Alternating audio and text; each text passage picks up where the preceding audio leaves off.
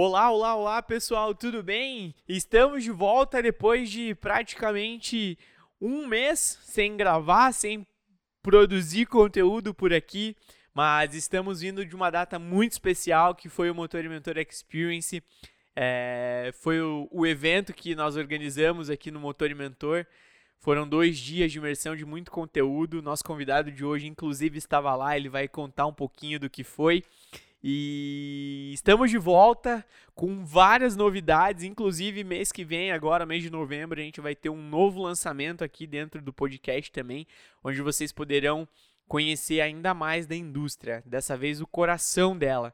Então fiquem ligados aqui. Se você ainda não é inscrito no nosso canal aqui no YouTube, clica aqui no sininho. É, se estiver no Spotify, começa a seguir o nosso podcast aí, os convidados do Cassiano, principalmente, né, Cassiano? Com certeza. que nós temos conteúdos semanais aí completamente voltados para o desenvolvimento de conhecimentos da indústria, tá bom? E hoje, então, ninguém melhor do que Cassiano Reis, Cassiano Santos, perdão, tem um amigo que é Cassiano Reis, cara. e aí eu tava conversando com ele esses dias, tô com o Reis na cabeça. O Cassiano Santos, que é engenheiro mecânico, pós-graduado em veículos elétricos e híbridos, né, Cassiano? Isso. Tem MBA em gestão de projetos é, atualmente ocupa a posição aí de engenheiro de produto, já participou aí de diversos programas e projetos de redução de custos, né, dentro da operação que atua atualmente. E Sim. mais uma vez, seja muito bem-vindo. Sinta-se à vontade, além dessa biografia que eu acabei de passar aqui, para contar um pouquinho sobre você para o nosso público aí. Claro. Então, primeiro, muito bom dia, boa tarde, boa noite a todos que estão né, ouvindo aqui. É, Agradeço a todos aí pela conexão, por estar né, tá prestigiando a nós aqui nesse momento. Então, eu sou Cassiano, engenheiro mecânico, como o Lucas já fez a introdução. E além da parte dos projetos de redução de custos, foram alguns spots da carreira. A gente trabalha já há um bom tempo é, na questão de desenvolvimento de produtos, sempre com foco em cliente para tentar entender tudo isso. É, desde a infância, eu sou um cara que gosta bastante da parte automotiva, então naturalmente acabei escolhendo engenharia mecânica. Comecei trabalhando na parte de máquinas agrícolas, que era o que havia lá mais próximo da minha região. Me propiciou muito aprendizado nisso, convivência muito próxima com o cliente. Fui desenvolvendo a carreira até chegar na parte automotiva, onde estou hoje já há quase oito anos. É, ou seja, um sonho aí realizado, né? Por que não dizer? Sim. Na parte de powertrain, que é uma coisa que eu adoro muito também e que toca muito a questão aí do futuro da mobilidade, essa parte powertrain, não que o resto do carro não pegue, mas essa parte pega bastante. E fora isso, bom, é, investidor amador também, aprendendo muita coisa sobre investimentos, é uma área muito interessante, vale a pena. Também gosto muito de questões assim, natureza, cachoeiras, trilhas, bike e tudo mais. E essa parte automotiva, além de ser meu trabalho, também é meu hobby. Porque. Exato. Não satisfeito só durante a semana, tem final de semana também. Tem, tem. E no resto do dia também. Enfim, ali, aquele cara que está sempre lá ligado nos sites, é, não só do Brasil, mas fora do Brasil, Estados Unidos, Europa, etc., acompanhando tudo que está acontecendo, o que está chegando, quais são as tendências, o que os clientes falam. Então, é algo que me atrai muito. Até que eu sou até designer automotivo amador. Eu tenho um portfóliozinho lá em casa Olha só, e por que, que não trouxe aqui pra gente ver? Tá devendo, vai ter que voltar de novo aqui com os desenhos, hein, cara? Voltamos, voltamos. Tem algumas coisas que, diferentes de mobilidade também, não, é, não só carros, umas coisas esquisitas lá, mas que né, são bem diferentes aí também. É, e claro, como né, muitos aí, um pai de pet. legal, legal. Tem meu cachorro ali no Instagram, tem algumas coisas lá, dá pra ver, quando ele quer roubar meu mouse quando eu tô trabalhando, ou coisas desse sentido. Então, mais uma vez, obrigado a todo mundo e espero que todo mundo goste aí do nosso bate-papo aqui, que aproveitem a jornada. Show de bola, legal, Cassiano. Mais uma vez, seja muito bem-vindo. Obrigado. E é isso aí, gente. É, bom, pra gente começar nosso bate-papo aqui, então, conta um pouquinho dessa tua trajetória profissional aí. Acho que agora tá, ah, melhorou. Conta um pouquinho da tua trajetória profissional, de como é que foi esse, essa tua jornada acadêmica, de desenvolvimento, uhum. começou no mercado do, do agro e aí depois migrou para automotiva. Faz um, um, um, contexto, contextualiza uma linha do tempo para nós aí, por gentileza. Legal. Bom, comecei a trabalhar já durante a faculdade, já no terceiro semestre, que eu nunca fui aquele tipo de gostar assim da parte só teórica. Eu queria entender um pouco mais como a coisa realmente acontecia. Né? Então comecei na, como desenhista projetista na parte de máquinas agrícolas, lidando ali software, 3D, aquela coisa toda, acompanhando protótipos e etc. Uh, aí disso eu tive uma passagem rápida também em questão de carrocerias e ônibus, então ali já é um primeiro contato na indústria automotiva. E ali, bom, eu vi que eu tinha que focar um pouco na minha formação acadêmica, principalmente na parte de desenvolvimento de produtos, que era uma coisa que eu queria aprender muito. É, a gente não tinha uma cadeira dedicada naquela época. E eu via que era muito importante a gente entender, assim, não só a técnica do o que é um produto que a gente vai fazer, mas a interface com o cliente, por que está desenvolvendo aquilo. Então, isso me propiciou muito, foi o tema de TCC, inclusive, a metodologia de desenvolvimento de produto. É uma coisa que deixo aí a dica para todo mundo que faz engenharia para estudar a respeito, que vale muito a pena, é muito importante, que você entende onde você se encaixa no contexto, tanto da empresa como até do próprio mercado, em que a empresa atua. Essa é a parte bacana. E daí disso eu fiz um pequeno desvio de carreira, vamos dizer, mas intencional, uhum na parte de manutenção industrial e máquinas agrícolas também. Por que manutenção? Porque é ali onde você vê no ato o produto em uso dando problema, o cliente se incomodando, passando perrengue ali. E aí pegar as lições daquilo tudo para trazer para o desenvolvimento do produto. Uhum. É muito importante ter essa vivência. Às vezes a gente pensa assim, um pouco de cultura graxeira aqui. Você vai ter lá um. Eu fui criado aí, hein, cara. Então Opa. eu sei bem do que. Eu, eu gosto, eu gosto. Legal, é. a conversa vai render. É, no sangue corre graxa. legal, legal. E aquela coisa, você tem um componente X ali, e ali você vai ter, sei lá, parafuso M6, M8, M10, M12. Para o projeto e tal, pode ser a coisa mais linda e maravilhosa nos cálculos, etc. Legal. E aí o cara que vai fazer o reparo precisa de 54 tipos de chaves diferentes, o tempo de trabalho leva o triplo, máquina parada, cliente tomando prejuízo, privado do uso, então é importante ter essa noção também. Não é só o dimensionamento, etc e tal, ou às vezes o menor custo de fabricação. Ali a gente tem que ali eu comecei a aprender um pouco do conceito do TCO, que é o Total Cost Ownership, que é não é só o cliente adquirir o equipamento, mas enquanto ele estiver em uso, quanto vai custar para ele? Uhum. Principalmente se for algo mais B2B. Uhum. Tipo, uma máquina agrícola, por exemplo, é um B2B. Uhum. Um automóvel, bom, se for um veículo comercial, um caminhão, alguma coisa, é um B2B. Mas se for um carro de passeio, não é.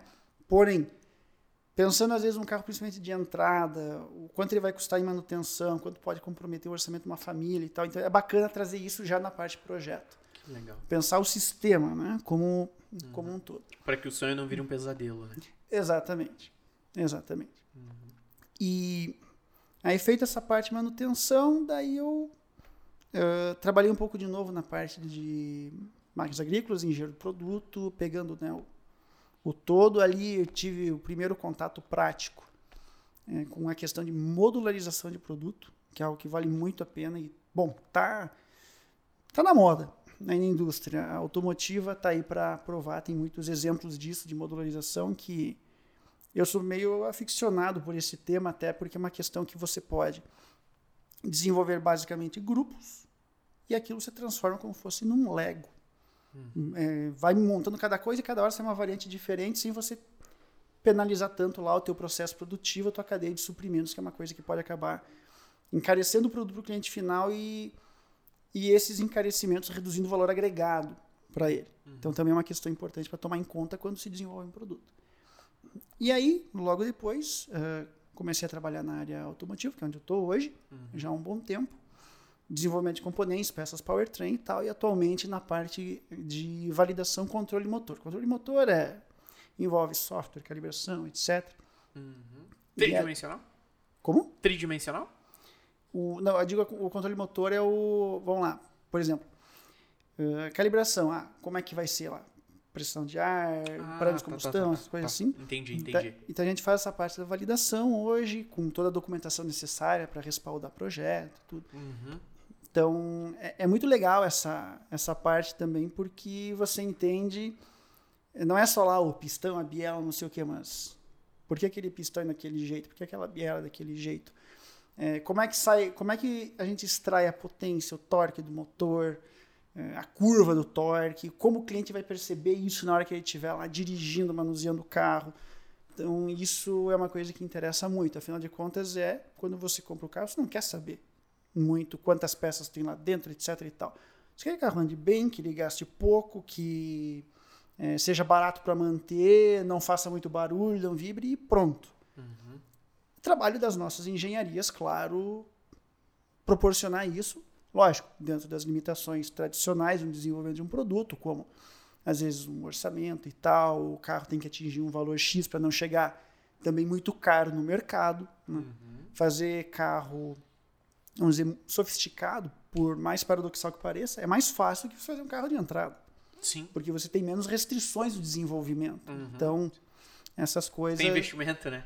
Sim, é, é, não é, não vou dizer que seja carteira aberta, mas é quase. Uhum, uhum, então, a, a, tem valor agregado, né? Tem, tem. Uhum. E a exclusividade, né, também que vem atrás. Ah, também. E daí nesse nesse trabalho da nessa experiência automotiva também a gente conquistou a certificação IPMA 100, gerenciamento de projetos. Uhum. É, que ela serve, vamos dizer, para testar o quanto a gente realmente conhece dessa prática.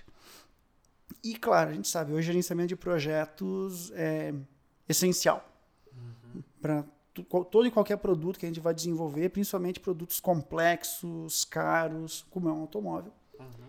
Uhum. Se a gente sair só na execução e fazendo, uma hora vai dar problema. Vai se perder a mão, né? Exato. Uhum. Show de bola. Legal, Cassiano. Eu gostei ali na, na introdução da biografia, a hora que você comentou ali, né? Pai de pet, anda de bike. Uhum. Como é que concilia, antes da gente entrar no gerenciamento de projetos e nos veículos híbridos elétricos aí, como é que concilia essa vida é, profissional com hobbies e lazer aí? Como é que é a tua dinâmica de rotina aí? Ah, ela é um pouco corrida, claro, né? Primeiro porque o cachorro me manda eu levar ele passear. O animal de estimação da casa sou eu, não é ele. e daí, ele como? dita as regras. Quase que sim. É. Aí, tá, tem né, questão dos passeios diários do cachorro, vai ali as duas vezes e tal, né? O expediente de trabalho no meio, que, no meio disso aí. Uhum. Depois uma academia, ou às vezes um pedal, e claro, aquele tempinho, né, para dar aquela fuçada no mercado automotivo, ver lá o que está acontecendo. Ah, chegou um lançamento tal, não, está previsto chegar aquele. Como é que vai ser aquele carro? Mas, mas e esse aqui frente aos concorrentes, como é que é? Então, ficar pensando nisso aí, assim, durante a semana. Aí, final de semana, claro. É, com a namorada, lógico, né? A gente sai, vai, né? Em algum lugar diferente, sempre, isso também é legal. Legal. E quando esquenta, já começa o planejamento, a rota de cachoeiras e tudo mais para se largar para conhecer. Panelão, salto dos macacos, já conhece tudo então. Conheço vários. que legal, cara, show de bola. E essa jornada aí é, é bem, bem interessante porque é importante, né, Cassiano, ter esse equilíbrio profissional e, e, e porque a gente sabe que a rotina é, da manufatura hoje ela é uma, uma, uma, rotina intensa, né? Então você precisa Sim. ter uma válvula de escape para que você tenha esse equilíbrio de, de, de, pensamentos aí, né? Show de bola. Vamos, vamos aqui para nossa próxima pergunta que eu preparei na nossa pauta aqui, gente. Ó, vai começar a sabatina agora aqui, hein? Bom, então acredito que principalmente você falou, né, estudando aí o que vem do o que tá vindo de fora, os lançamentos e tudo mais, as tendências.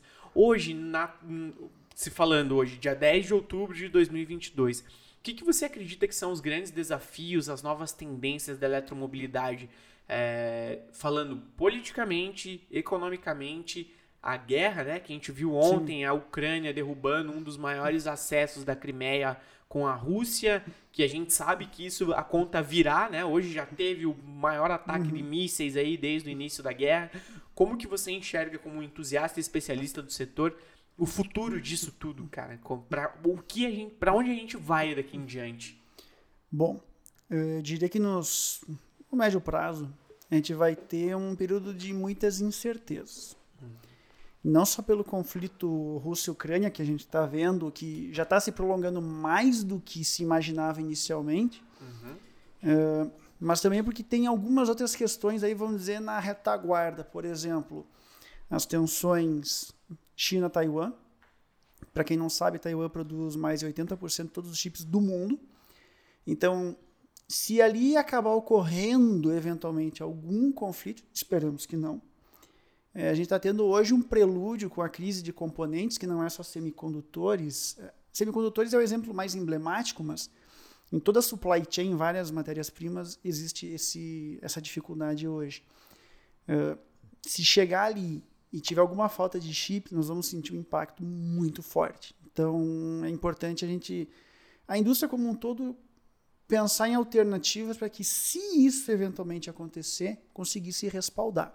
Não é uma resposta fácil. Uhum. Não é nem a pergunta do milhão, essa eu diria que é a pergunta do trilhão, porque né, não é uma resposta simples, envolve muita coisa. Uhum. Então é importante estar tá pensando nisso. Claro que ainda estamos vivendo a pandemia e várias consequências disso. Como a gente acabou de citar, a questão de componentes, ela causou um desequilíbrio entre oferta e demanda. Quanto maior demanda, menor oferta, preço sobe. Uhum. Então isso jogou uma lenha, aliás, um caminhão de lenha na fogueira da inflação, aí podemos dizer assim. Uhum. Todos os produtos, de um modo geral, subiram. Os nossos queridos automóveis e motocicletas e etc. subiram bastante também. Ao mesmo tempo em que a inflação acabou minando o poder de compra. Uhum. Isso a nível mundial, não é, não é um. Um fato brasileiro, né? É, exato. A uhum. gente está vendo coisas inéditas, como os Estados Unidos batendo inflação aí de 9%, uhum. vários países da Europa também. Inglaterra também, né?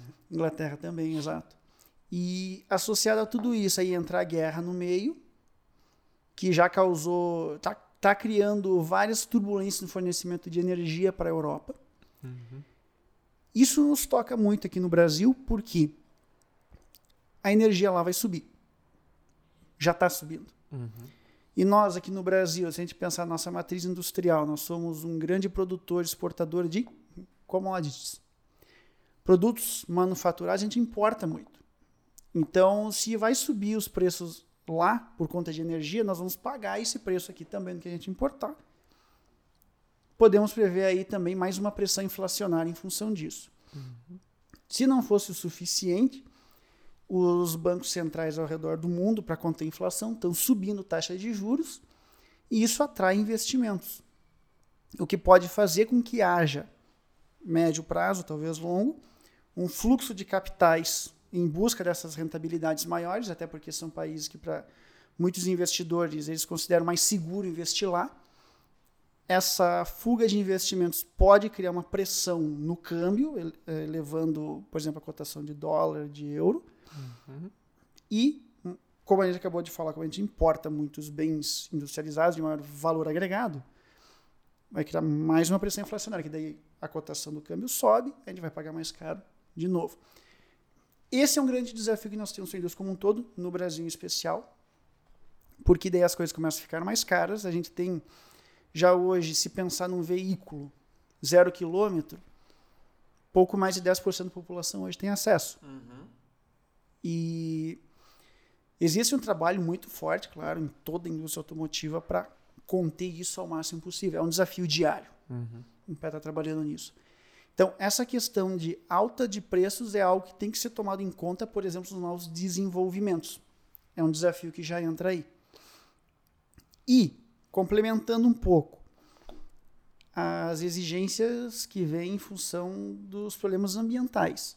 Então, os carros os que são a combustão precisam poluir menos, os que são elétricos já está começando uma pressão muito grande é, no rastreamento da produção de componentes, principalmente bate as baterias, porque a extração dos minérios necessários não é uma atividade assim tão total, sustentável, tão, né? Exato. então, hoje tem muitos clientes até que já começam a olhar para isso. Do tipo, o que adianta eu pensar num carro que emite menos CO2, mas contamina mananciais de água, solo, etc e tal. E além disso, desculpa te interromper, eu escutei até esse final de semana também, é, a geração da energia para os postos de recarregamento, né? Uhum. Então, do que adianta você ter um carro emissão zero se o, a, a energia que vai carregá-lo foi foi produzida numa, numa termoelétrica, por exemplo. Ou do carvão. Ou do carvão, exato. Caso da China. É, entendeu? A China despontando, por exemplo, em produção e vendas de carros elétricos e a matriz energética deles depende muito do carvão. Eles são que podem estar se beneficiando da situação hoje da Rússia porque vão importar o gás mais barato, Hum, por exemplo, vai poluir Uhum. menos. É, também é um dos desafios. E foi importante você tocar nessa questão de como a a energia elétrica é produzida. Porque todo mundo, assim, a gente vê muitas pessoas falando, ah, o carro elétrico é o futuro, é o futuro, é o futuro. Será? Depende de cada mercado. Para o nosso, por exemplo, para o Brasil, a gente tem uma matriz elétrica limpa, mas nós também temos o etanol.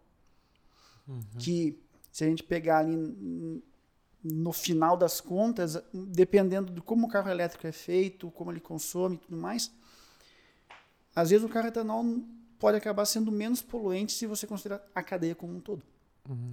Existem países que a matriz energética é mais de 90% o petróleo. Ou seja, a eletricidade vinda de termoelétricas e tudo mais. Carro elétrico ainda pode acabar sendo sustentável, porque se a gente pensar do petróleo, produção, eletricidade, etc., todas as conversões que a energia passa, acaba sendo um pouco melhor, mas diminui muito a vantagem dele.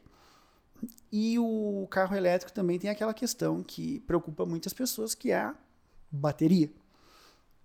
Então isso é um A tema outra pergunta de um trilhão. Essa é de um quadrilhão, né, Cassiano? Se a outra era um trilhão, É. essa é um quadrilhão, né? Sim. Eh, felizmente, a indústria automotiva vem trabalhando muito forte no desenvolvimento de novas baterias com, que aliem um custo menor, uma durabilidade maior, uma autonomia maior, que acho uma das coisas que mais assustam quem pode pensar em um carro elétrico. É, tá, e se eu quiser viajar daqui para algum lugar e eu ficar sem combustível, primeiro, combustível no caso é energia, né? É, como eu vou fazer para poder continuar minha viagem? Quanto tempo ficar o carro parado?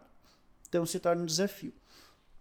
E aí entra um outro ponto dos automóveis, eu não diria nem só elétricos, os eletrificados, nós temos híbridos, plug-in também, que podem né, entrar aí nessa conta, que é a preparação da infraestrutura para eles. Ela é um tema um pouco mais sensível, ela demanda muitas questões, inclusive governamentais, distribuição de incentivos, legislação e tudo.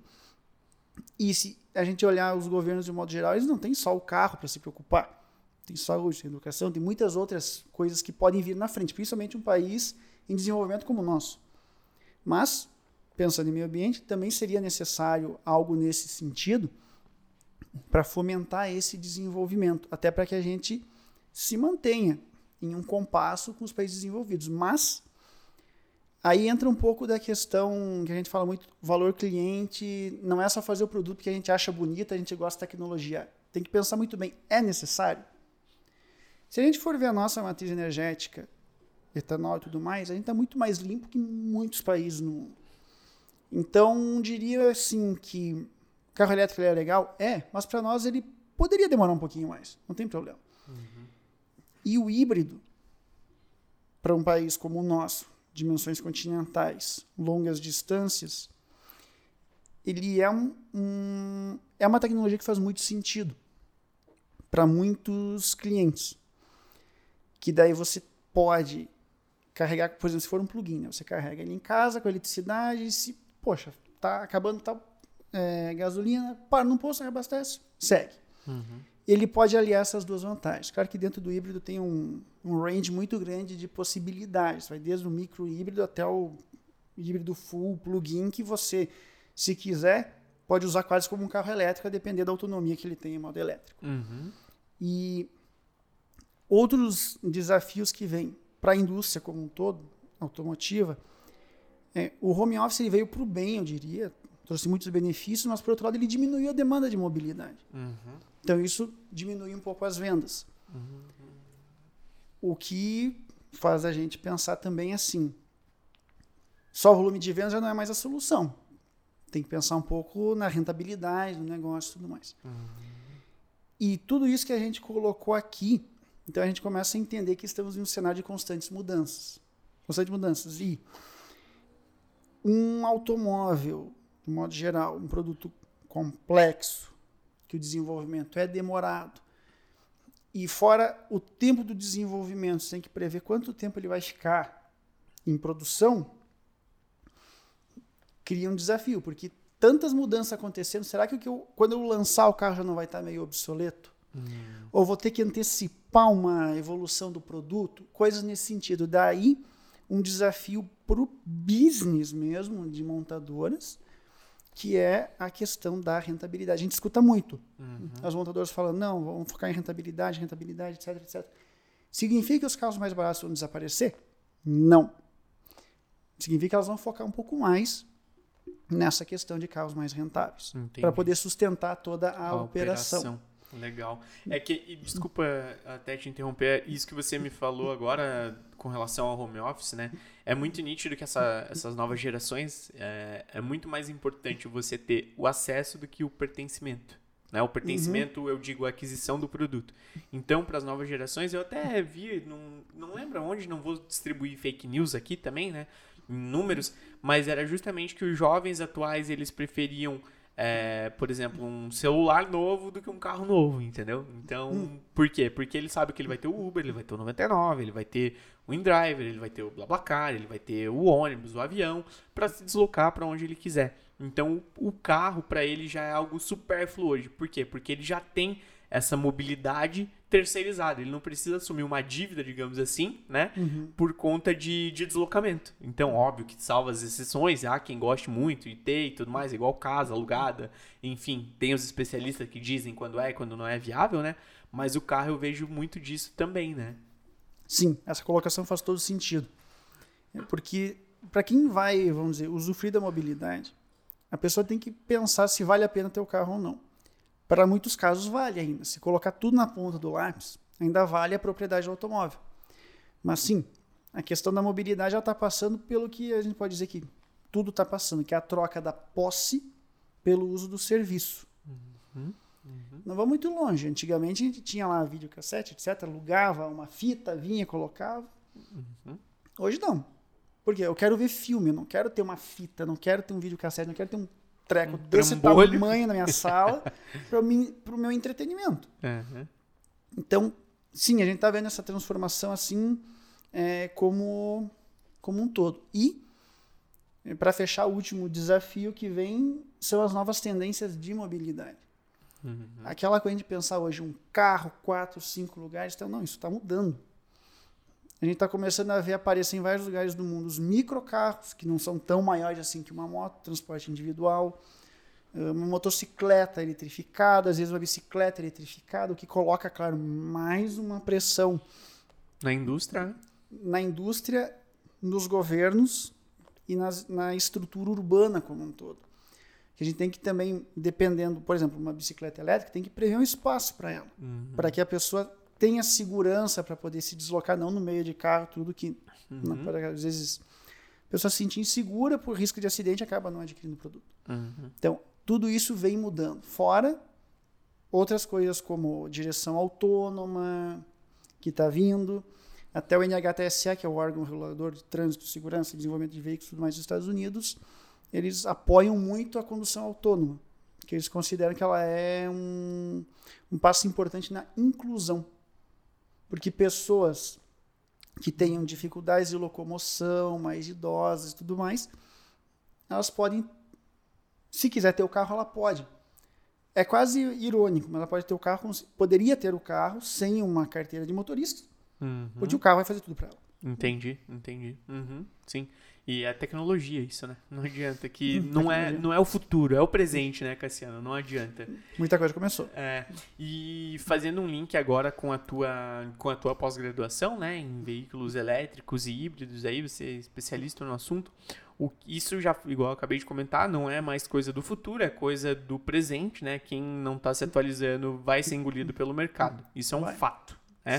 O que, que você acredita para as pessoas que, que, são, que estão começando a dar os primeiros passos aí nesse sentido, que elas precisam aprender e desenvolver para se destacarem no mercado profissional futuramente aí?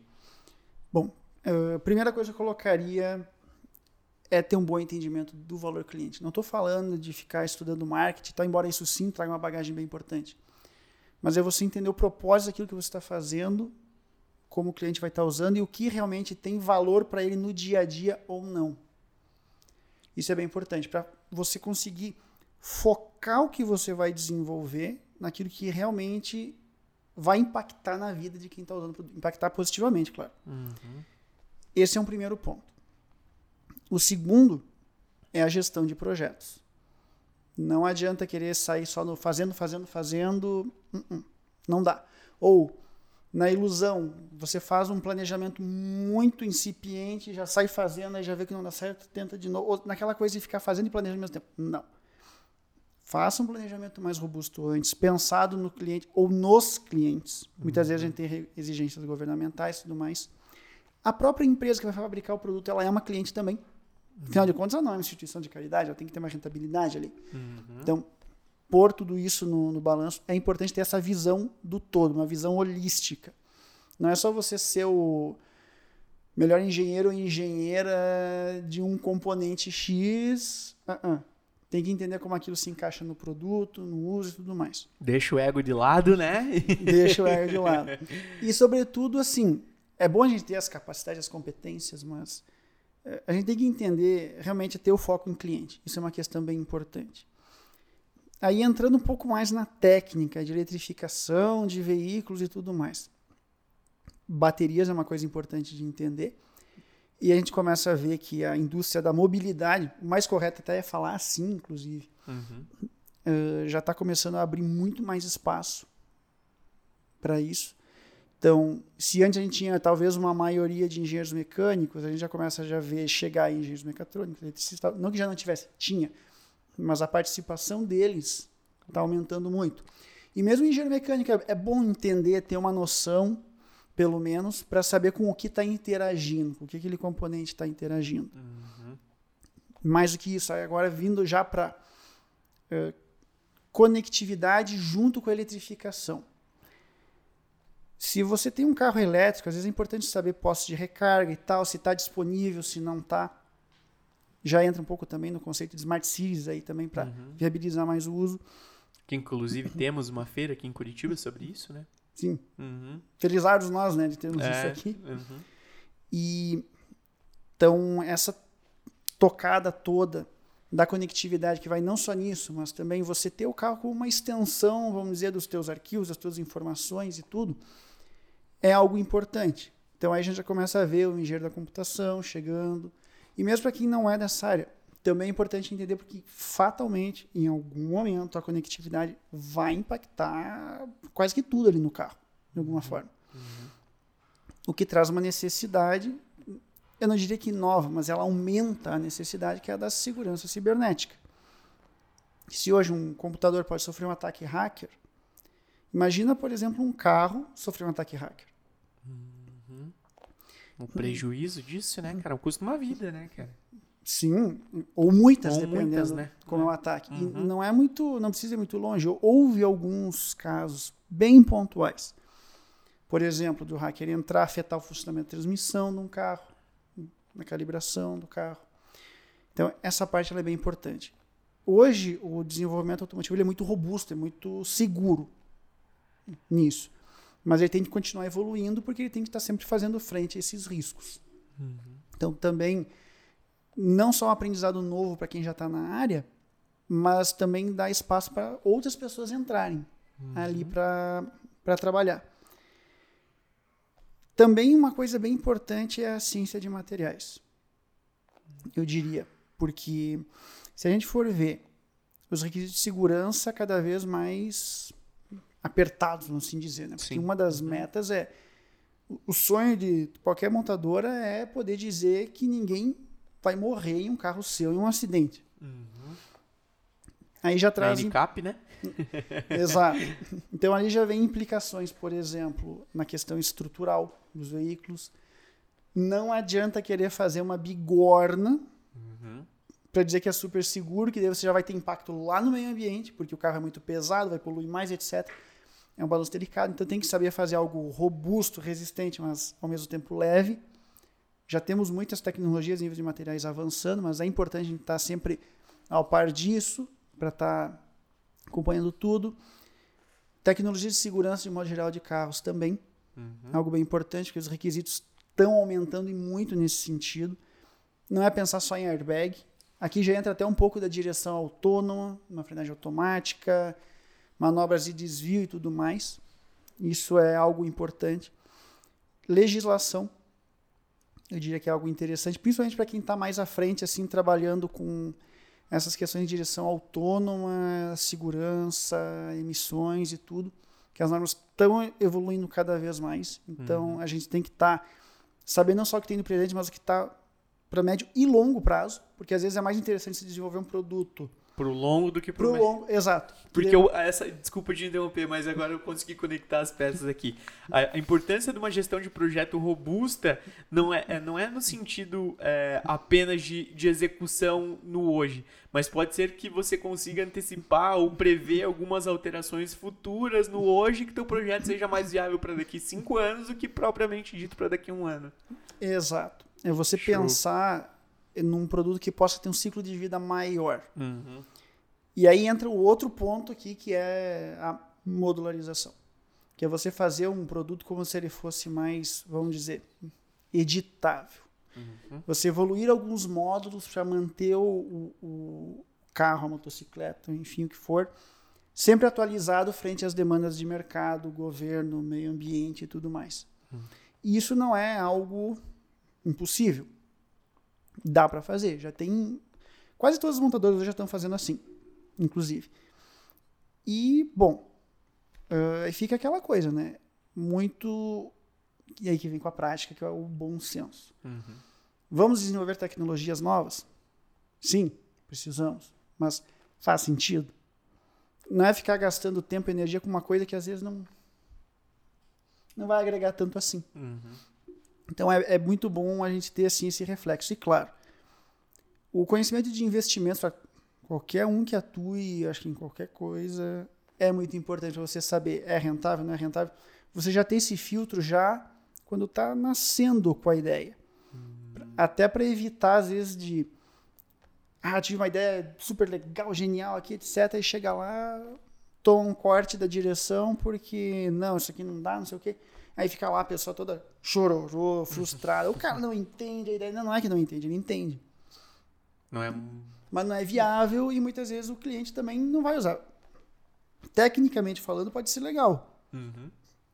Mas, como dizia um professor meu da faculdade, é difícil dizer se um engenheiro é melhor que o outro, mas uma possível métrica é aquele que faz a mesma coisa, mais barato. Show. é. E acho que isso tá. É o, essa deve ser de um quadrilhão de dólares, então, essa pergunta, né? Porque é justamente isso. Qualquer operação a gente busca, né? Eu aqui dentro da minha estrutura da empresa, num contexto, é agregar valor com o menor custo possível, né? Então, é um gerenciamento de projetos diários. E aquilo que você falou, mais importante ainda é entender qual é o momento de correr certos riscos. Porque, assim, nem sempre a gente sabe que a vida não funciona de sempre você vai investir e vai ter retorno sobre aquilo ali de um retorno positivo. Vai ter horas que você vai precisar abrir um pouquinho a, a mão ali num determinado projeto para que lá na frente a conta feche. Mas aí, mais uma vez, aquilo que você falou, a importância desse, desse, dessa gestão de projetos bem robustas desde o início, né, Cassiano? Então, show de bola, legal, cara. Muito bacana, igual eu já tinha comentado com o Cassiano aqui, gente, ele trouxe um resumo aqui para não esquecer de nada, porque igual vocês viram, né, bastante coisa importante, né? É, a cola. Só que essa cola agora tem dono, ela vai mudar de mesa aqui. Ela, quer dizer, ela vai mudar de lado na mesa, porque eu falei para ele, agora a cola é minha, né? Porque eu vou, vou buscar aqui, vou ver o qual eu tenho menos conhecimento aqui e vou buscar me, me desenvolver, me adaptar, porque realmente é algo que, se a gente quiser ter uma conversa de igual para igual futuramente, né, Cassiano, com, com, com outras pessoas, ou até mesmo ser referência, a gente precisa desenvolver, a gente precisa colocar esse conhecimento na vitrine aqui, né? E, gente, depois vocês vão adicionar o Cassiano no LinkedIn e vão lá cobrar ele de começar a fazer as publicações do LinkedIn dele lá, hein? Por favor. e quem não souber souber fazer publicação no LinkedIn, pode me contratar, que eu tenho consultoria e mentoria de LinkedIn, tá bom? Cassiano, então, pra gente ir pra reta final aqui, vamos falar um pouquinho, né? Você esteve no Motor e Mentor Experience, conta aí pro pessoal como é que foi a experiência. Eu, do lado de cá, como organizador, só vou ouvir agora, gente, não vou meter o pitaco. Quero saber como ele, como espectador, o que, que ele achou do evento aí. da atualidade e do futuro. É, eu gostei muito, por exemplo, a parte de gestão de carreira, foi tratado lá como a gente gerenciar seu piloto, né? É importante. Também gostei muito da parte ESG ambiental, que o quanto isso toca é, tudo em que a gente desenvolve. É, já tinha um certo conhecimento, mas ali deu para expandir muito mais os horizontes. Questão da diversidade, muito importante também, que eu, como, assim, na minha cabeça, eu tenho assim que não é só a questão da gente ser inclusivo, eu acho que seria mais talvez a gente ser não exclusivo. Uhum. Porque, né, é, ser humano é ser humano, ponto, acabou. Não tem que ficar criando distinção ali. Mas todo mundo é um, todo ser humano é um poço de conhecimento de ideias e a diversidade permite agrupar tudo isso e, e aplicar no dia a dia. Isso é, é, é muito legal, é muito interessante. É. E, claro, também tudo que se, o que foi falado lá de uh, a parte, essa cliente que a gente falou muito aqui também tinha muito isso, como é para o, o, cliente estar tá usando um pós-vendas, etc. Isso foi tratado, achei muito, muito interessante. Isso, claro, só estou dando uma pincelada, tá? É, não consigo lembrar de todos os detalhes para trazer aqui, mas foi Sim. muito legal.